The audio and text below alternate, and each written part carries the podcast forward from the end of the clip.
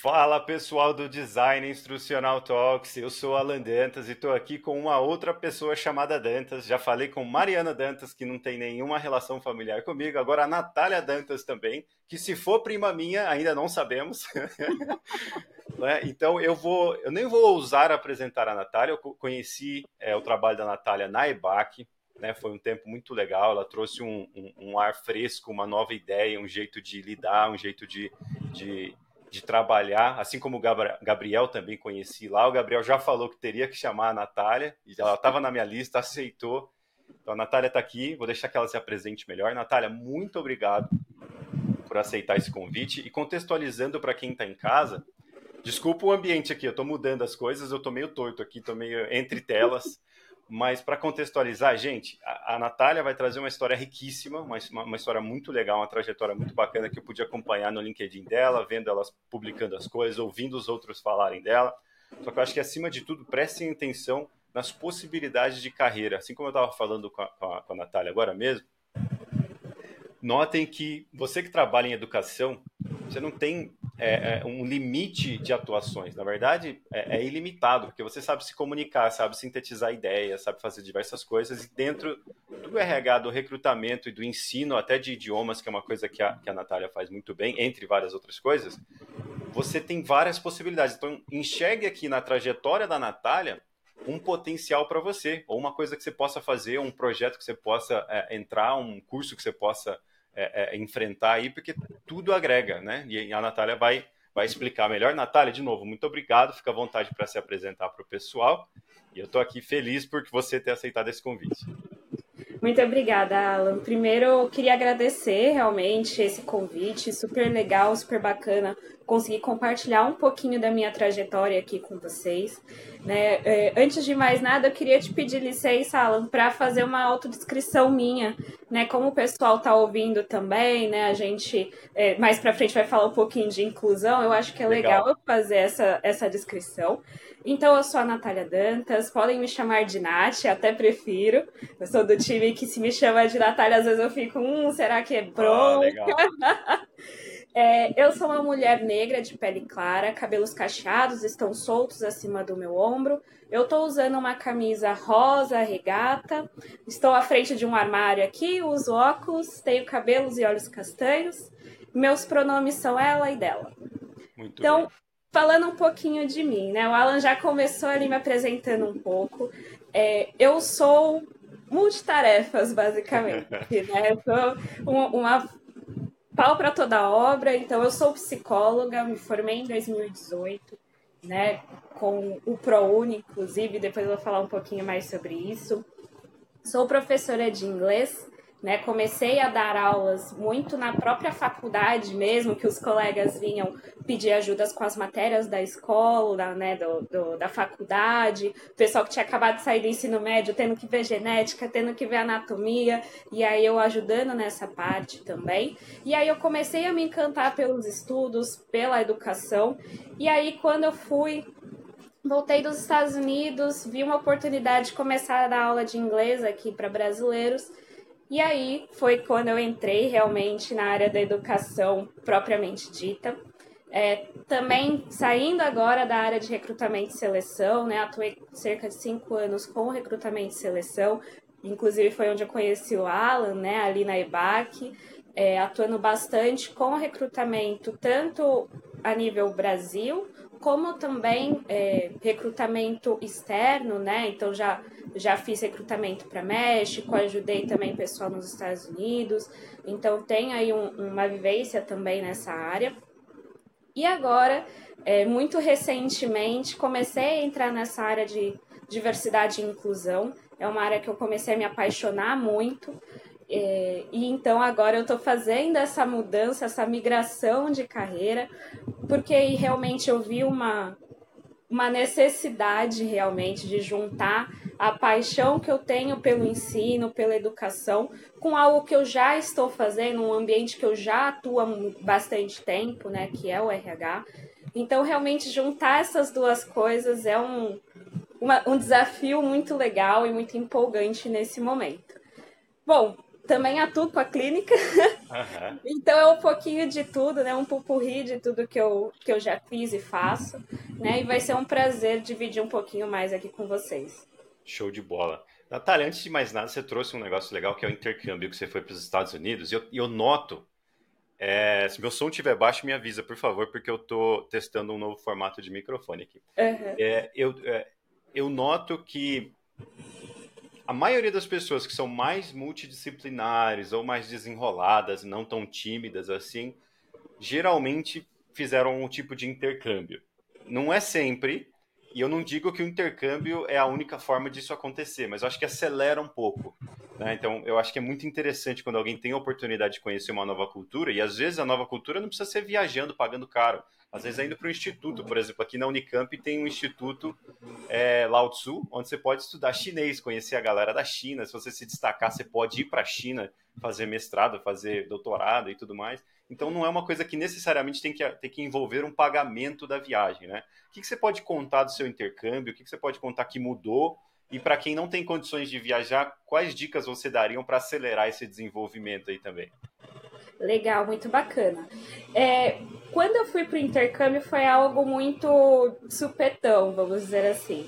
É, eu estava terminando a minha faculdade, o estágio já tinha acabado. Eu, meu Deus, o que, que eu faço agora? Para onde eu vou? Né? E eu tenho uma tia minha que mora nos Estados Unidos, já tem aí mais de 10 anos agora. E o meu pai falou: Nossa, por que, que você não vai para lá? Eu falei: Vai com que dinheiro? E aí eu fui. Meu pai mora em Bertioga, inclusive hoje eu estou em Bertioga, né? Vim visitá-lo.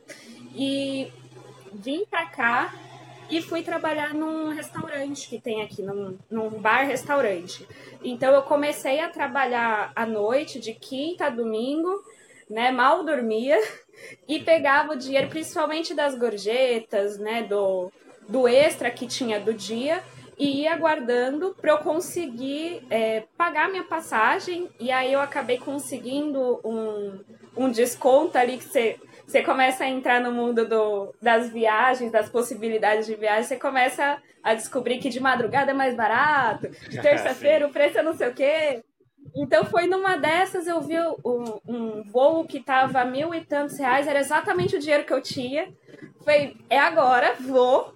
É meu. Né? E aí eu, é engraçado porque quando você vai passar pela alfândega, eu fui como, como turista mesmo, né?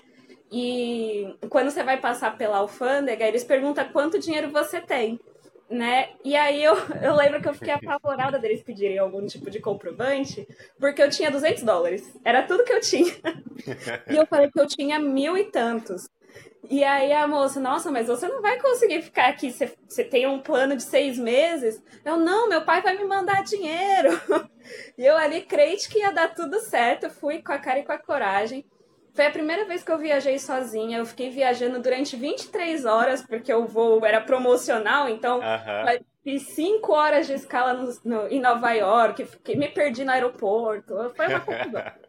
é, e aí foi muito legal que chegando lá, eu acabei tendo a oportunidade de vivenciar coisas que muitas vezes num intercâmbio tradicional você não consegue, né? Que é, é você ver como é que é também a vida do brasileiro lá fora, uhum. né? Então, porque por mais que a minha tia estivesse lá bastante tempo, ela ainda estava num processo é, querendo ou não, a maioria dos brasileiros passa por isso, né? De trabalhos mais informais, uhum. né? Então, conseguir ver essa, essa rotina, né? Às vezes eu acompanhava ela ali é, no dia a dia dela, é, e também em casa de brasileiros que estão ali de forma ilegal, né? Também ver como é que é essa vivência, como que é essa dificuldade, é, ouvir histórias de pessoas, poxa, ficou doente, como é que faz?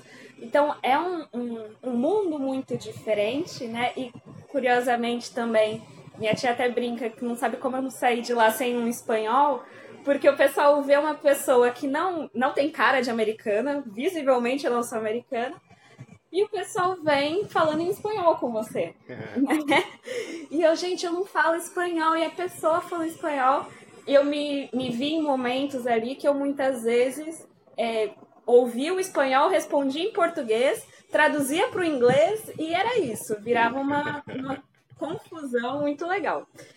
Mas pensando aqui também em vivências que dá para ter sem precisar ir para fora, né? Sem, sem gastar muito dinheiro, existem muitos projetos é, de intercâmbio voluntário.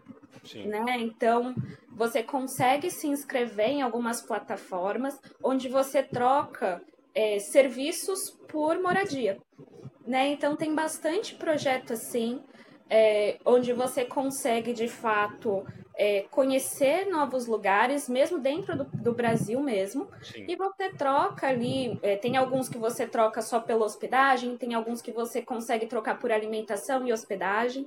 E a maioria deles você faz com coisas simples, coisas que você já faz, né? Então tem algumas pessoas que, que oferecem ali é, estadia dentro da, do hotel, do, do hostel, para pessoas que vão pintar a parede, que eles estão fazendo reforma, não tem dinheiro para pagar ali uma pessoa para pintar, mas tem quarto disponível.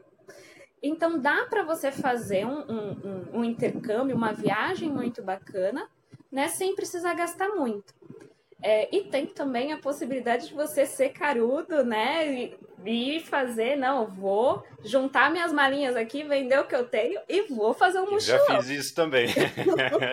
Todos também são divertidos. também dá para meter as caras nesse sentido. E né, tem aquelas pessoas que também ainda estão na universidade, tem programas dentro de universidade, né, que dá para você fazer essa, essa viagem, né? Minha irmã mesmo, ela estudou é, numa universidade no Japão durante um ano, né? Ela conseguiu uma bolsa e, e, coitada, foi bem no meio da pandemia, então seis meses foi trancada dentro de casa. Nossa! Mas é isso, é, é você conseguir explorar as possibilidades dentro do contexto que você já tem. Isso é né? então, excelente, então, é um bom comentário. Explorar explorar as possibilidades, né? Explorar dentro do, do contexto que você tem, né? Do tempo que você tem para dedicar para aquilo, o, o, o dinheiro que você tem, mas não necessariamente você precisa ir para os Estados Unidos, que o visto é super complicado de você tirar, né? É, eu, por exemplo, como fui como turista, eu realmente não, você não pode vivenciar um intercâmbio como é, indo para estudar, indo para trabalhar, que é uma outra realidade. É, então, muitas pessoas, inclusive agora Portugal está facilitando o, o, o, intercâmbio, né? Você não, não ter ali o, o, o próprio visto para você entrar, se você é de um país que fala português, e Portugal é um, um, um país que dá para você também ir para as redondezas. É, a Argentina também está com preço super baixo ali do peso, que também dá para explorar e só com RG você consegue ir. É, Japão agora está tá com um projeto aí de também facilitar a entrada para brasileiros. Então, é pesquisar, é ver onde você quer ir e se jogar, né? E nem sempre precisa ser uma viagem, né? Tem, tem, tem uma, um negócio que eu vejo na viagem que é muito interessante psicologicamente falando, Natália. Aí você pode explicar que você é psicóloga, você vai saber melhor do que eu. Mas assim, o fato de eu estar no, num lugar estrangeiro, num lugar assim longe das pessoas cuja opinião importa tanto para mim, o fato de eu estar fazendo algo que parece difícil. Aí eu vou dar um exemplo para você. Primeira vez que eu tirei um visto foi para ir para um programa formal de intercâmbio gratuito, que era dos jovens embaixadores. Tinha grana, mas passei no programa, sem faculdade, sem nada, e fui. O, eu, eu, tenho um diário que eu escrevo coisas direto online, assim, num blog fechado. Eu lembro é, o sofrimento que eu tentei descrever que era para tirar um passaporte e tirar um visto pela primeira vez. Hoje, sei lá quantos passaportes eu já tenho, quantos vistos eu já tirei, parece que é um processo muito fácil. E aí eu vou falar com alguém que quer isso, a ideia de tirar um passaporte ou de tirar um visto para a pessoa já é um impedidor assim gigantesco, parece um processo burocrático, parece que é meio obscuro o processo, meio assustador assim, e não estou criticando, realmente quando você não tem costume parece. Mas a sensação que dá é quando você se expõe a esses processos e você vai para um negócio que parece diferente demais, aquela ideia de sair da sua vila. E a vila não é só vila geográfica, é a vila mental, a vila do conforto, sabe? Você sai da sua vila e vai explorar um negócio novo. Aí você volta outra pessoa, assim, sabe? É, é meio uhum. épico até um negócio. Só que eu queria perguntar para você, como psicóloga, como alguém que viajou, como alguém que entende bastante das pessoas, assim, como que a gente pode fazer isso no nosso dia a dia? Tipo, passar por esses processos, nos desafiarmos, para que a gente saia da nossa vila, assim, do dia a dia e consiga, sei lá, olhar para um processo, igual aqui eu estou falando com você aqui, tem um aplicativo em React sendo feito aqui do lado, tem três pessoas me ajudando e eu gosto de me desafiar para realmente fazer, para parecer que essas, para fazer com que essas coisas fiquem mais fáceis no, no processo mental, sabe? Mas nem todo mundo tem o tempo, tem condições ou a motivação para fazer isso. Então, o que, que você pode comentar para o pessoal para estimular mais isso? Ou quais são os benefícios disso? Como foi para você o intercâmbio e tudo mais? E desculpa um monte de perguntas, se quiser eu vou reformulando imagina, as perguntas. Imagina, imagina. Não, eu também sou do tipo que vai emendando um assunto no outro e casa. É, é muito legal isso que você comentou, né? Da gente sair é, da nossa bolha. Né? É, eu tive dois momentos assim que eu acho que podem servir de exemplo de, de sair dessa bolha que a gente acaba criando, né? É, um deles foi um processo de uma, uma viagem que eu fiz também na cara e na coragem, é, que foi um, uma viagem que eu fiz, foi uma surf trip.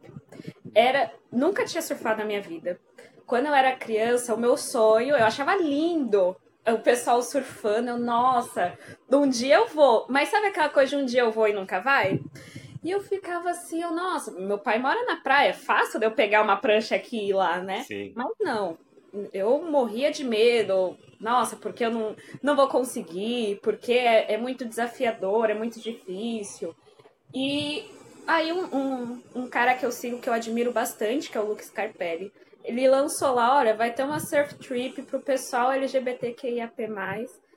Quem quiser, se inscreve lá. Eu falei, nossa, poxa, é um, um grupo que eu já, já faço parte, né? Que, que eu quero estar próxima e com uma coisa que eu sempre quis. E eu fiquei ali namorando aquele negócio. E eu lembro que eu me convenci ele que eu ia comprar e aí deu errado. Eu, ah, agora também não vou. Aí a, moça me chamou no, no, particular. Ela, não, olha, deu erro aqui, mas vai de novo. Eu, ai, será que eu vou? E aí eu consegui, comprei lá o, o pacote. E foi uma experiência assim que virou de ponta cabeça. Porque, primeiro, eu estava com pessoas que eu nunca tinha visto na minha vida, né? A não ser o, o Luca, que era alguém que eu acompanhava virtualmente. Uhum. É, o resto eu nunca tinha visto, não conhecia. É, o Luca e a Elora, que é a, a namorada dele também, que, que eu também acompanhava. Mas fora isso, não conhecia ninguém. Era para uma viagem de surf, que eu obviamente não tinha ideia de como surfar. morria de medo. É, a comida era só comida vegana, então também era um, outra, um outro universo. E é, chegar ali naquele lugar foi muito transformador para mim, porque eu de fato estava saindo de todas as minhas zonas de conforto. E aí eu fui é, nas aulas, né? A gente teve. Um, era um final de semana, e o pessoal, todo mundo lá já, depois de 30 minutos, já tava pegando onda, e eu não conseguia subir na prancha. O meu, meus dois joelhos ficaram muito roxos, muito roxo. Porque eu subia e batia na prancha o joelho. Nossa, foi horrível. E aí no primeiro dia o pessoal tinha o videomaker lá, filmava o pessoal surfando para depois comentar, olha, aqui você subiu bem, ó, aqui você podia ter feito de outra forma, ó, aqui você caiu porque você fez assim assado. E não tinha um vídeo meu, porque eu não tinha conseguido subir na prancha. e aí eu fiquei muito mal, e, eu, e o pessoal veio me consolar, não, Nath, você vai conseguir, vai dar certo e tal.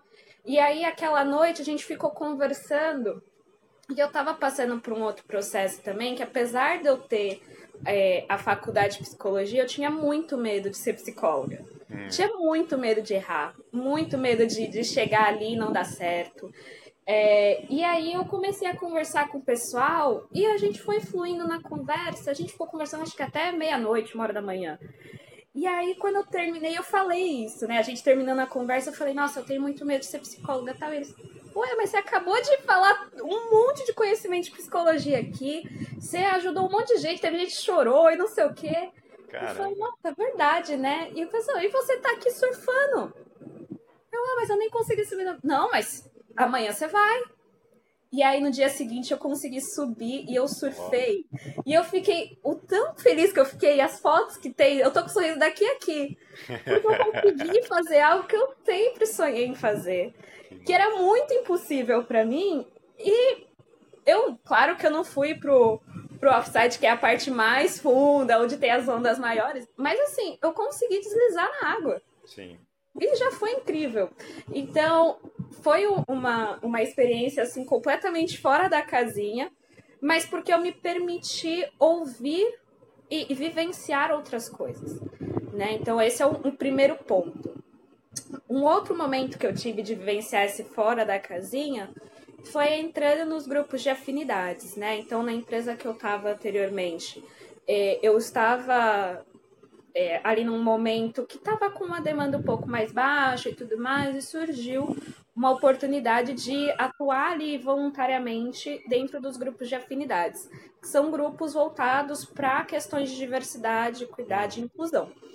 E aí eu me inscrevi ali, sem muita expectativa, achando que ia ser mais um momento de bate-papo, de troca de ideias, e no fim era para colocar a mão na massa, né? Então criar projetos, fazer a, a coisa acontecer de fato.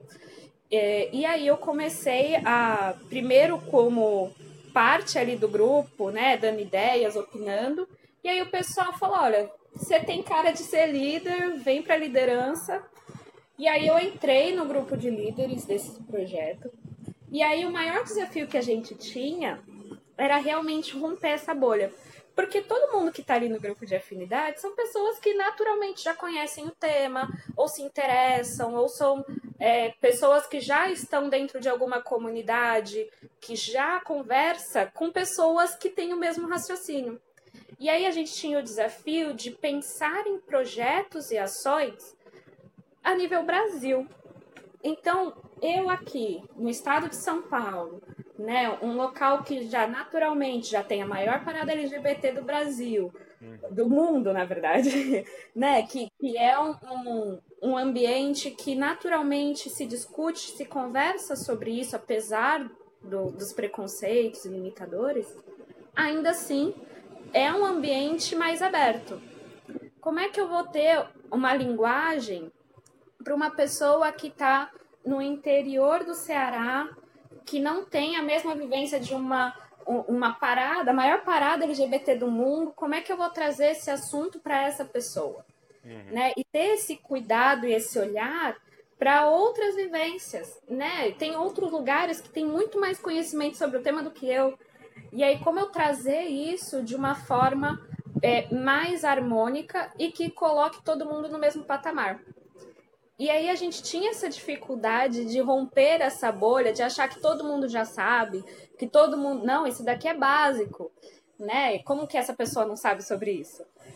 E aí eu, né, eu, não, gente, vamos lá, vamos conversar, vamos pensar. Então a gente tinha um, um trabalho constante de quebrar as nossas próprias bolhas, né? De é, romper os nossos próprios preconceitos mesmo. E aí, o, algo que, que tem me ajudado bastante, que me ajudou bastante é, na Randstad, onde eu atuava com esse tema, era ouvir e ver outras realidades para fora da minha. Então, quando você se permite é, estar rodeado de pessoas com pensamentos diferentes, com ideias totalmente diferentes da sua, você amplia o seu campo de atuação, você amplia a sua visão, até mesmo questionando se o que você pensa de fato tá certo, né? Poxa, eu acho isso, né? Vou pegar um exemplo pessoal meu. Eu há uns três anos atrás eu não entendia a, a questão do pronome neutro, né? Para mim era uma coisa completamente sem sentido. Na minha cabeça não entrava essa, essa questão. E aí eu comecei a, a conversar com algumas pessoas virtualmente mesmo, comecei a seguir algumas outras pessoas é, que, que falavam sobre o tema, e aí eu comecei a entender a importância daquilo, não só para a comunidade LGBT, como também para as mulheres. Né? Quando eu estou numa sala que tem um monte de homens, né? Beleza, eu falo com todos Mas e se nessa sala mais da metade são mulheres? Eu ainda continuo me referindo como todos? Uhum. Né? Então é, é algo que você começa a, a até mesmo se policiar. Pensar, poxa, o que eu faço? Por mais que já esteja pré-estabelecido, é o certo. Né? E até tem um, um, um filme que eu estava assistindo recentemente, que eu, é, da Netflix, que chama Nimona. É uma animaçãozinha, é, você fala, não, você não dá nada para ela, mas traz uma reflexão muito legal em resumo aqui, é uma como se fosse um futuro medieval. Então mistura um hum. pouquinho das duas coisas. É um universo onde tem cavaleiros que são é, descendentes nobres e tudo mais. E aí vem um cara que é, é periférico ali, que é co completamente fora do esperado, e ele vai para ser um, um cavaleiro. E todo mundo do reino é contra isso, onde já se viu, não é uma pessoa digna, não merece. E a rainha confia nele, acredita nele. E na hora de fazer ali a nomeação e realmente fazer a formatura dele enquanto cavaleiro, é, ele, ele acaba sendo acusado de um crime que ele não cometeu. E ele acaba nesse processo de fuga, né, para não ser preso e tudo mais, ele conhece a Nimona, que é uma, uma metamorfa, né? Ela consegue se transformar em, em seres e pessoas diferentes. E aí ela começa a trazer esse olhar diferente para ele, né, sobre começar a questionar as próprias crenças que ele tem, de que fora das, das muralhas lá é, um, um mundo perigoso, que os monstros são todos cruéis e ruins, né? Que pessoas como elas são pessoas é, sempre do mal, sempre cruéis. E aí você começa, se você for fazer uma análise sobre a gente aqui hoje, é, a gente acaba tendo realmente um universo totalmente tecnológico, com, com celular, com inteligência artificial e tudo mais, mas se a gente for ver, as nossas crenças ainda são muito medievais. Sim. Né? Então, quando a gente se expõe a essas pessoas com visões diferentes, se expõe a situações desafiadoras para gente, a gente começa a pensar em outros universos e se permitir quebrar a sua própria bolha. Né? Então, não tem como a gente ficar é, explorando novos ambientes se a gente continua no mesmo lugar. É, sensacional esse exemplo que você trouxe. Eu acho interessante porque algumas pessoas é, acabam escolhendo uma, uma, bolha, não conscientemente, mas acabam escolhendo uma bolha por vários vieses né, de confirmação, o que quer que seja, mas também um medo de perder a sua essência, né? Eu vejo, hoje eu faço uma mentoria com o pessoal que diz que querem ir para o trabalho remoto. E eu adoro, eu quero falar com gente, quero fazer formação, quero conhecer gente, porque eu sei que eu volto talvez cansado fisicamente, talvez irritado com uma ou outra pessoa, talvez eh, tenha diversidade no relacionamento, sempre tem, né? Você sempre ganha disso. E o online, querendo ou não, tá ruim, você fecha a aba, né? Não tá uhum. legal, você tipo, ó, tem que sair, finge que desconectou a internet e acabou. Então, tem algumas adversidades que são necessárias para a gente desenvolver isso tudo que você está tá mencionando, aí, esse crescimento todo, que muitas vezes vai, vai estar longe daquilo que a gente acha que é o ideal, que é o utópico, né? Eu, sei lá, 10 anos atrás, eu ia adorar se eu soubesse que minha rotina é tão flexível quanto ela é agora. Só que eu ainda sinto falta de ter uma formação, de ter encontrar gente. Então, de vez em quando, quando acontece, eu aproveito o máximo. Então, é, é, é muito interessante isso que você, que você, trouxe. Bate muito com é, essa, esse anseio que as pessoas estão tendo. E eu, eu tô com um lema agora, Natália, que eu falo nos meus cursos, formações e tudo mais, mentoria, que com toda essa automação da educação, da medicina e tudo mais, o trato humano, saber lidar com seres humanos, saber conversar, saber conversar com um rapaz da periferia que não tem pronome neutro e saber conversar com alguém que quer o pronome neutro incluído nessa conversa, é uma habilidade, né? é, um, é um toque suave na, na, na lida humana que vai fazer toda a diferença. Vai ser como se fosse um produto premium, já está sendo, mas vai ser cada vez mais. Vai ser um produto premium das interações humanas, porque imagina, jovens aprendendo com inteligência artificial, jovens seguindo a ementa através de mecanismos eletrônicos, sem nenhuma interação, sem nenhuma diversidade, sempre confirmando ali através do algoritmo suas preferências. E aí chega o momento de entrar na empresa, precisa ter essa interação, precisa lidar com a diversidade, precisa lidar com, com esse autoconhecimento que às vezes é meio dolorido, né? Então, às vezes, um líder que tem esse conhecimento, um professor que tem esse conhecimento, né? Um pouquinho de psicologia, um pouquinho de, de, de, de, de toque mesmo humano, né? De saber relevar, serão todas as. vai fazer toda a diferença do mundo.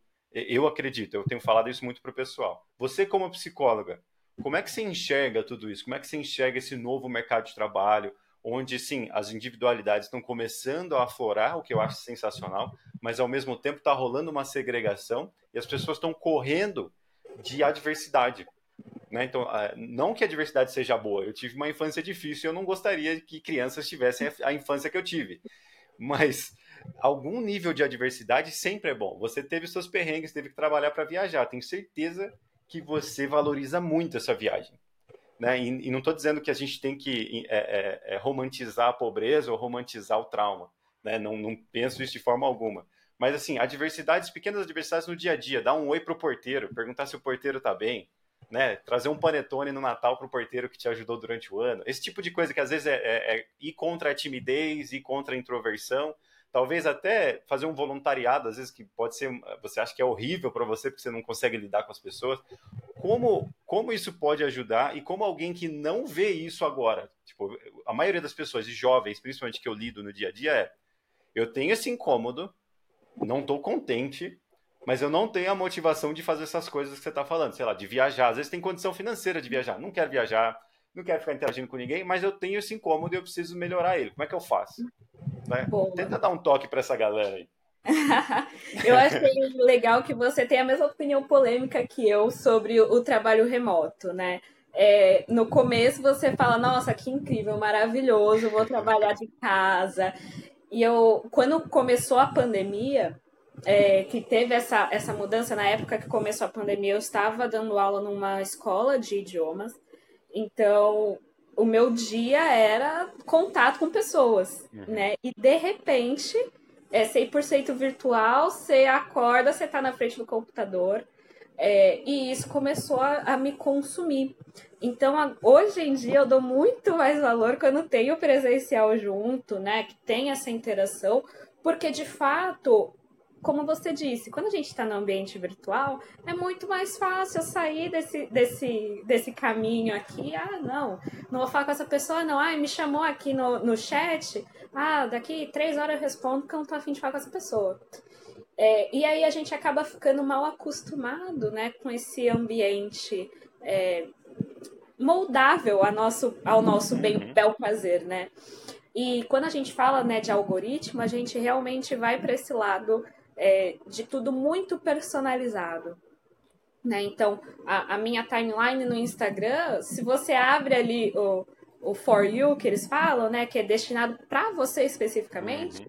vai ser completamente diferente do que se a, a, minha irmã abrir, se meu pai abrir.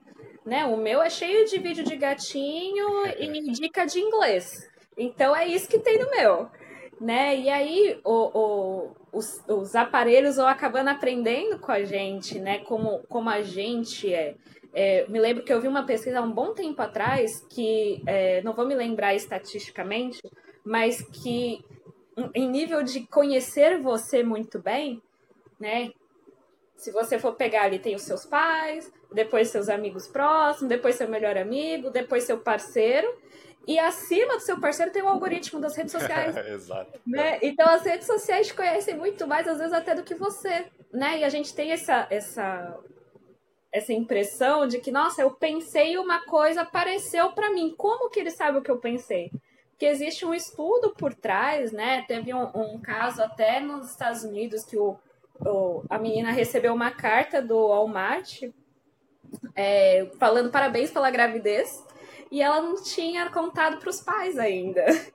Não. Né? E ó, eles descobriram porque ela tinha aumentado o número de procura por hidratante no site. Né? E eles tinham feito um estudo de que mulheres no início da gravidez têm um aumento na procura de hidratantes, porque a, a barriga começa a, a dar estria e passa mais hidratante e tal. Então eles começaram a mandar ali cartas que era tipo de promoção de fralda, essas coisas. Que e loucura. aí deu um maior BO, menina, se não me engano, ela conseguiu mover um processo contra eles por causa disso. Mas é isso, os algoritmos agora mandam na nossa vida, né? E aí, por isso que eu digo é, a importância de você é, sair da sua bolha, né? É, falando um pouquinho aí dessa questão do, do das próprias redes sociais mesmo.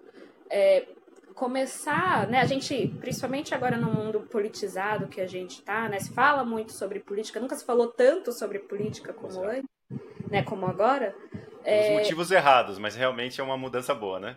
Sim, é importante que existam essas discussões, mas a gente também acaba ficando com aquele viés, o viés de confirmação mesmo que você disse, né? Então, eu tenho uma crença, né? Minha crença política é essa, minha crença é, até mesmo religiosa, né? Eu, eu, creio muito nisso que eu, que eu tô fazendo, nos né? meus pensamentos, é, mas eu não vejo como é o outro lado. E quando o outro lado se dispõe a conversar comigo, eu já coloco uma barreira de que tá errado, que não, não é, não pode e tal.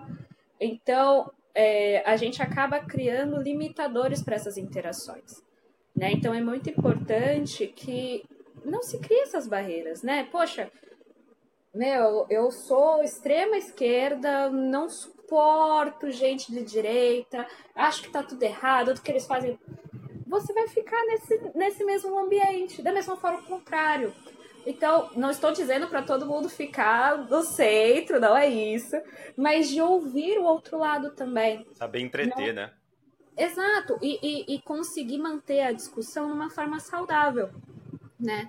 Então a pessoa, mesmo que você não concorde, você não precisa concordar com outra pessoa, mas só de ouvir o outro lado, né? De ouvir outras outras opiniões, você já começa a, abrir o seu horizonte, né, e se permitir outras coisas.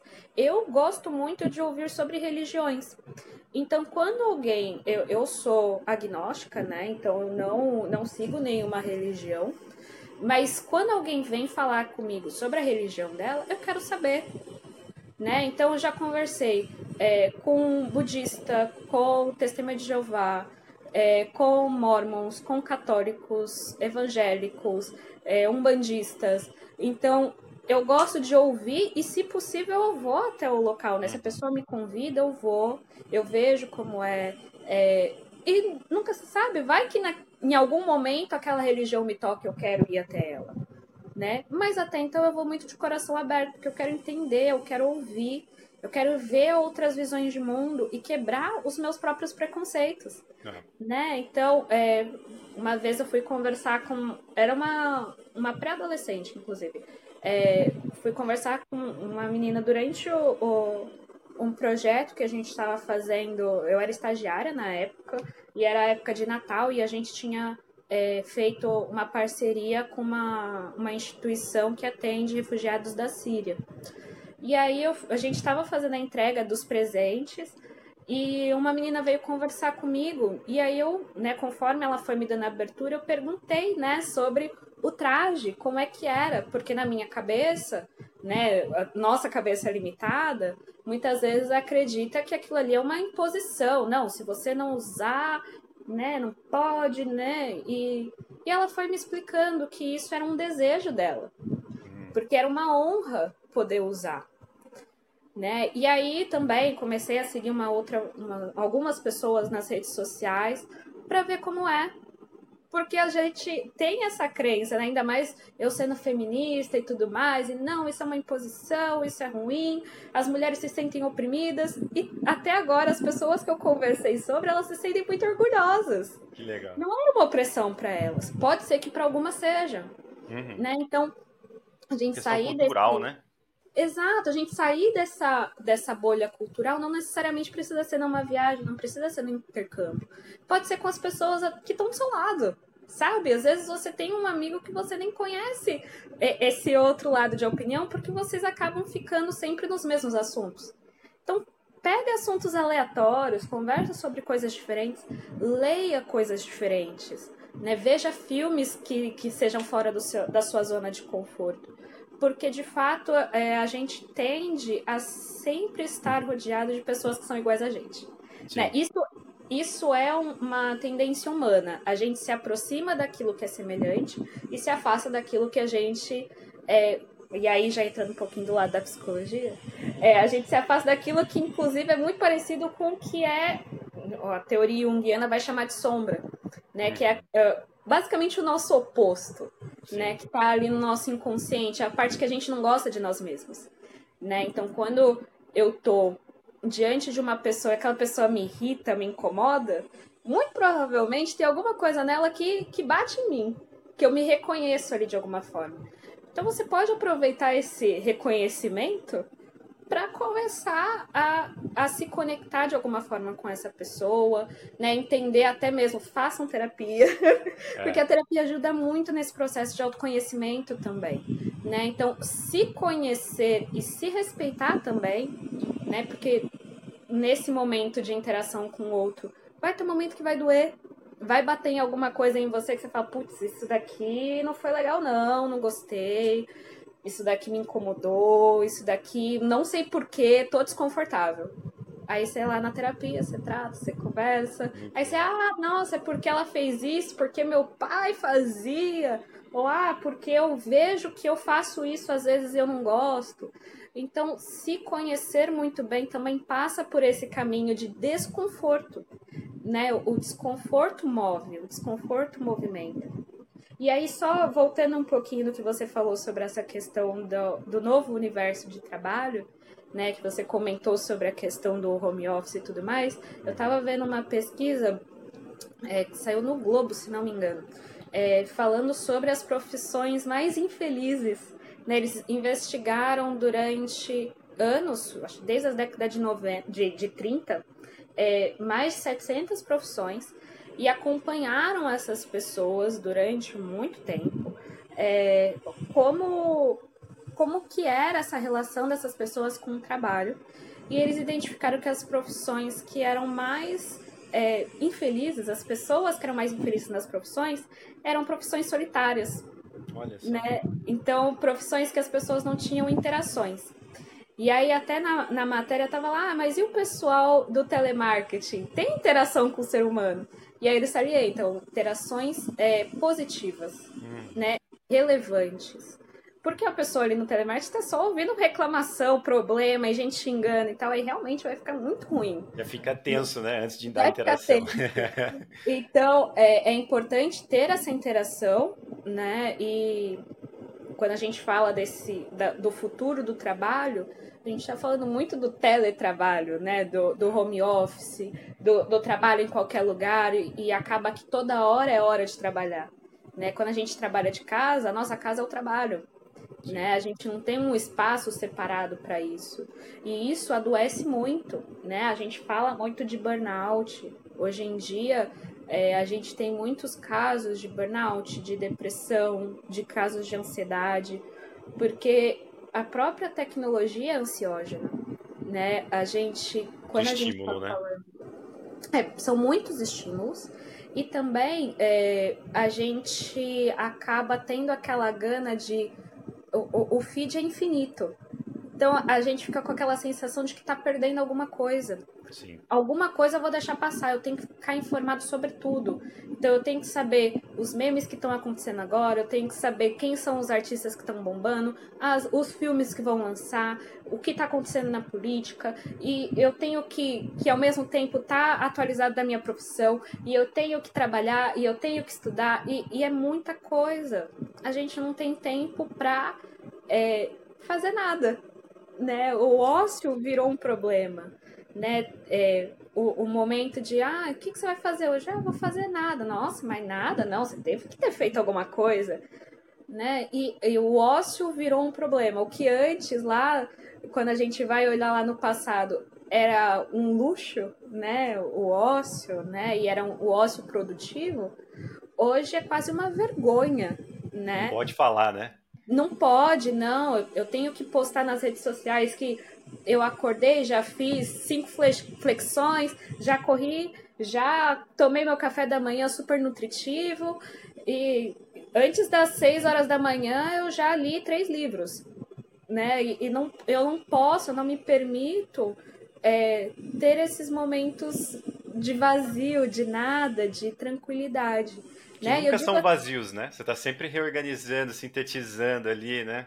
Exato, porque é um momento de encontro com você mesmo também. Ah. Né? E eu falo até por mim mesma, né? Com, com um monte de coisa que eu faço, eu comecei a um, muito recentemente me perder assim de mim. Poxa, onde que eu tô aqui nesse, nesse mundo todo?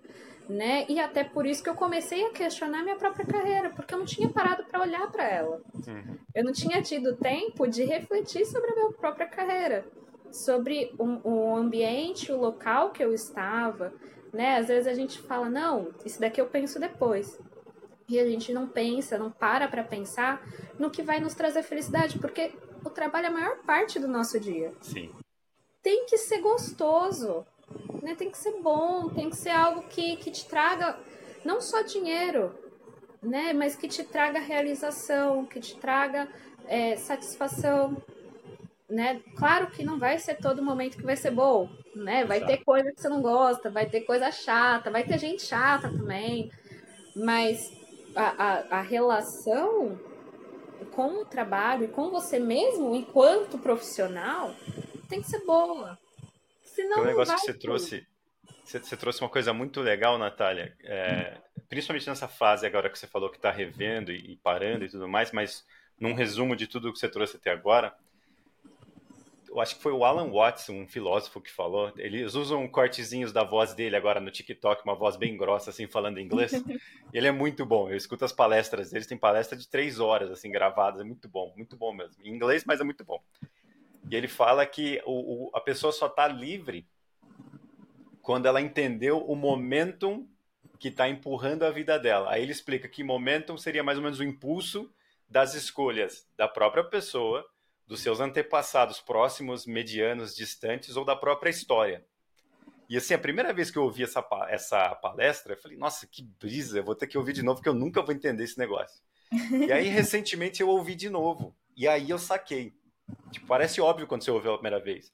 Mas aí quando você olha para a sua vida e fala, cara, hoje eu sou. É, é, fiz o um exame do Genera lá, eu sou 17% África, da, lá perto da região da Angola. Meu pai, a família dele é toda é, negra mesmo, de pele bem escura mesmo. E a minha mãe veio da Itália. Aí eu sou o único dos meus irmãos que tem olho verde e puxou mais o lado da Itália.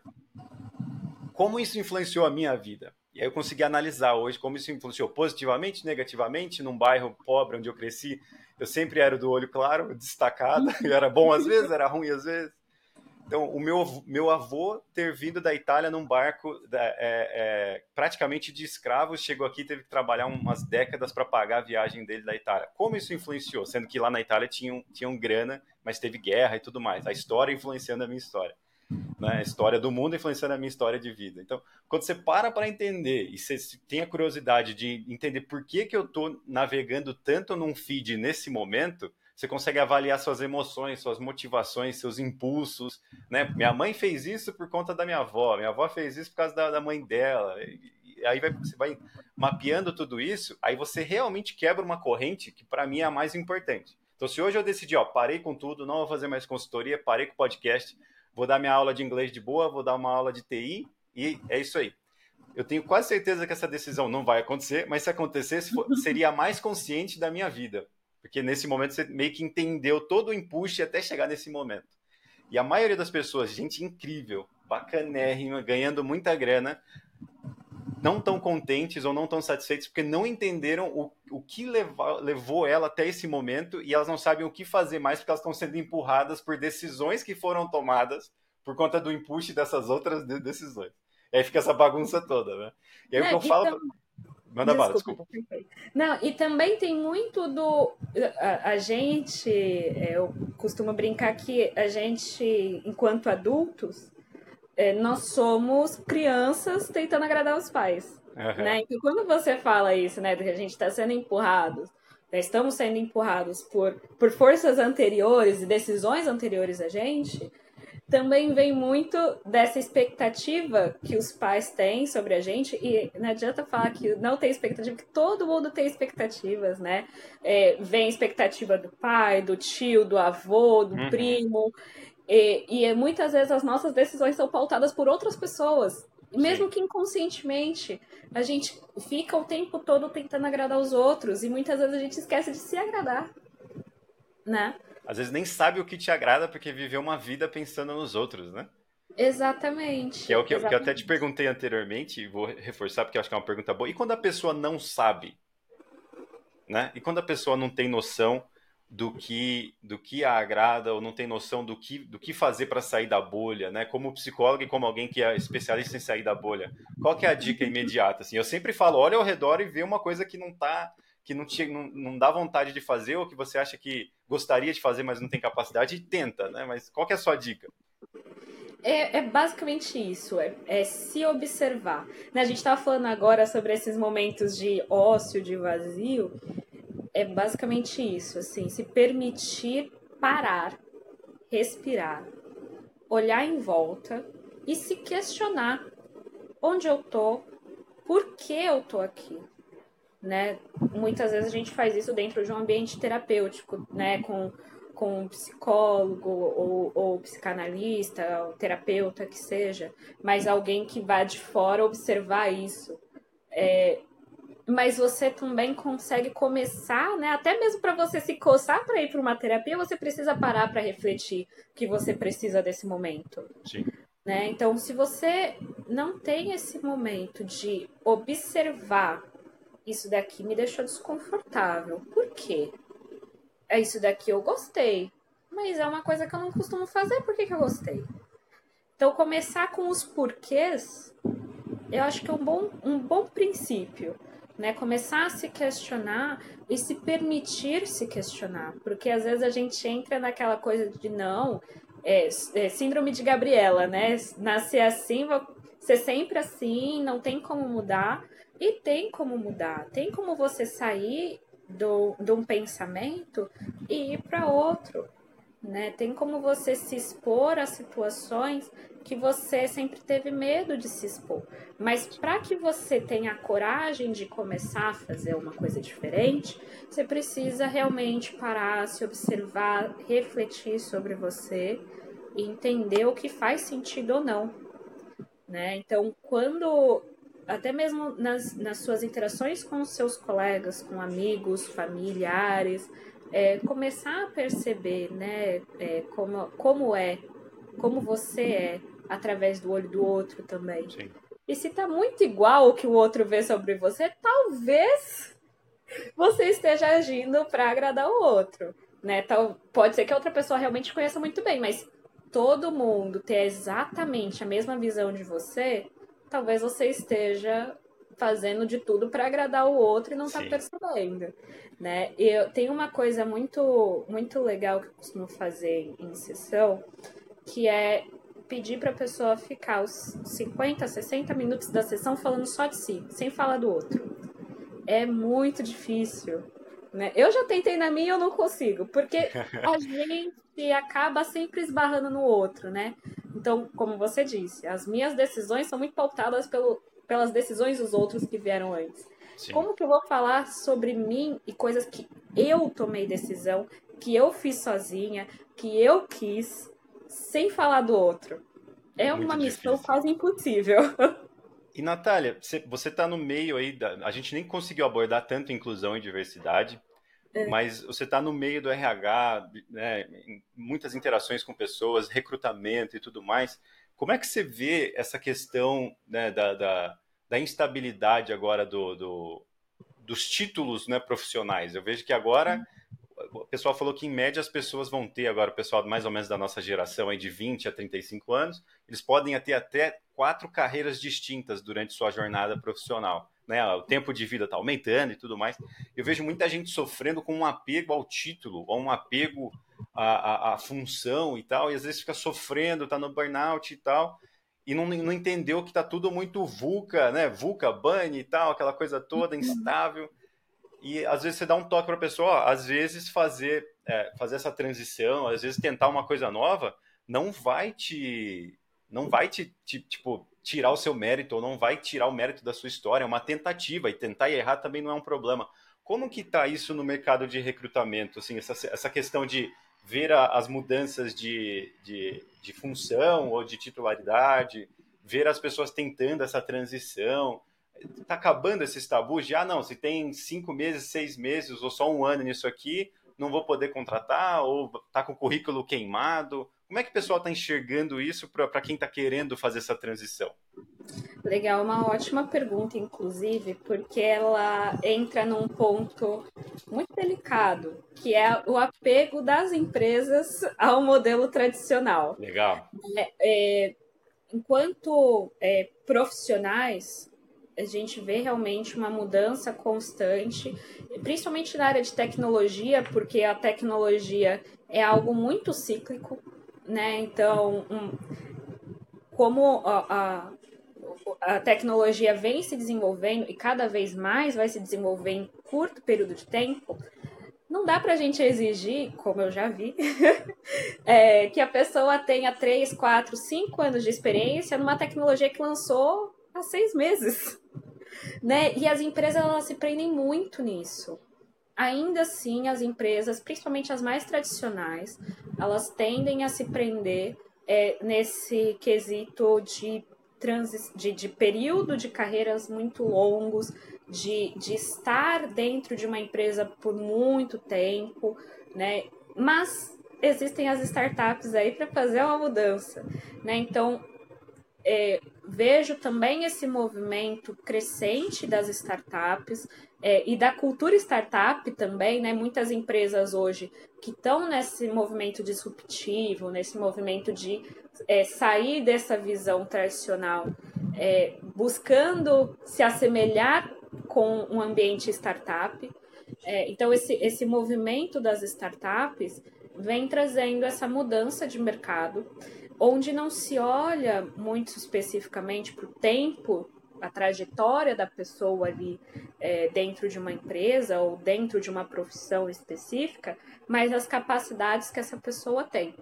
Então, eu sempre gostei muito das entrevistas por competência, hum. que é um, um modelo de entrevista que você avalia a capacidade da pessoa é, se, se desdobrar ali é, numa determinada função. Então, eu estabeleço quais são as competências que eu preciso, né? Então, eu quero uma pessoa que, que tenha é, um, um, perfil de liderança, que seja comunicativo, é, que tenha é, agilidade e que tenha organização. Então, eu vou fazer perguntas que tragam essas competências à mostra, né? Então, é, me lembro, é, na época de estagiária, a primeira vez que eu fiz uma entrevista 100% por competência, que eu estava entrevistando uma menina que era para atuar como vendedora de loja. Ela nunca tinha sido vendedora na vida e eu aprovei ela porque ela tinha experiência com handball. Ela tinha atuado é, como é, capitã de equipe, né? Ela sabia muito bem trazer as competências dela dentro do, do handball para um ambiente corporativo. Ela tinha essas competências. Então, ela conseguia transferir as competências que ela tinha enquanto jogadora para vendas, né? Então, o, uma dica, um, um conselho que eu dou para essas transições de carreira é avaliar quais são as competências que você precisa, não só olhar para o ambiente acadêmico, não só olhar para o lado técnico, porque isso você aprende, né? Você consegue ali fazer um curso, ou mesmo com a vivência dentro da empresa, você consegue aprender. Mas se a carreira que você está pensando em seguir, você tem as competências necessárias, ou se você precisa desenvolver esse lado. Né? Então, poxa, eu quero é, sair de, de uma carreira de professor e eu quero realmente entrar, é, sair da sala de aula, para design instrucional, ficar é, dentro de uma empresa realmente. Que, que competências eu preciso ter é, para fazer essa transição de carreira e realmente estar como design instrucional? Poxa, preciso de criatividade, eu preciso é, ter uma capacidade ali de de, de leitura de ambiente, né, conseguir transformar o conhecimento dos outros em, é, em uma trilha de aprendizado. Como, como que eu faço isso? Né? E aí avaliar, poxa, eu enquanto professora já fiz isso. Sim. Legal, então eu já dou um checkzinho ali na minha lista. Ah, mas eu vejo que eu não tenho tanto assim a desenvoltura na comunicação. Eu consigo palestrar, consigo falar com um público grande, mas na hora de ouvir o outro, né, de ter a escutativa, eu acho que falha um pouco. Poxa, então eu vou começar a, a interagir mais com algumas outras pessoas, é, vou tentar ir para um, para um projeto voluntário ou coisa assim que eu possa ouvir pessoas, né, e desenvolver esse lado. Então, primeiro de tudo, é, estude, entenda a profissão que você quer fazer essa transferência e também converse com pessoas que já fizeram essa movimentação. Né? Converse com pessoas que já estão nessa cadeira há muito tempo, é, pessoas que estão fazendo essa transição, porque muitas vezes essas pessoas conseguem trazer é, detalhes que você não conhece, coisas que no, numa descrição de perfil você não consegue ver, você não conhece o dia a dia, a vivência e tudo mais. Essa transferência é muito importante, né? Saber o que precisa nessa nova profissão e o que eu já tenho para poder fazer a transferência de narrativa, né? Que a, a moça do handball que você falou, sensacional o exemplo. Né? Como é que eu pego a minha experiência de handball para dizer que eu tenho as, as competências que você precisa para venda, né? Muito bom.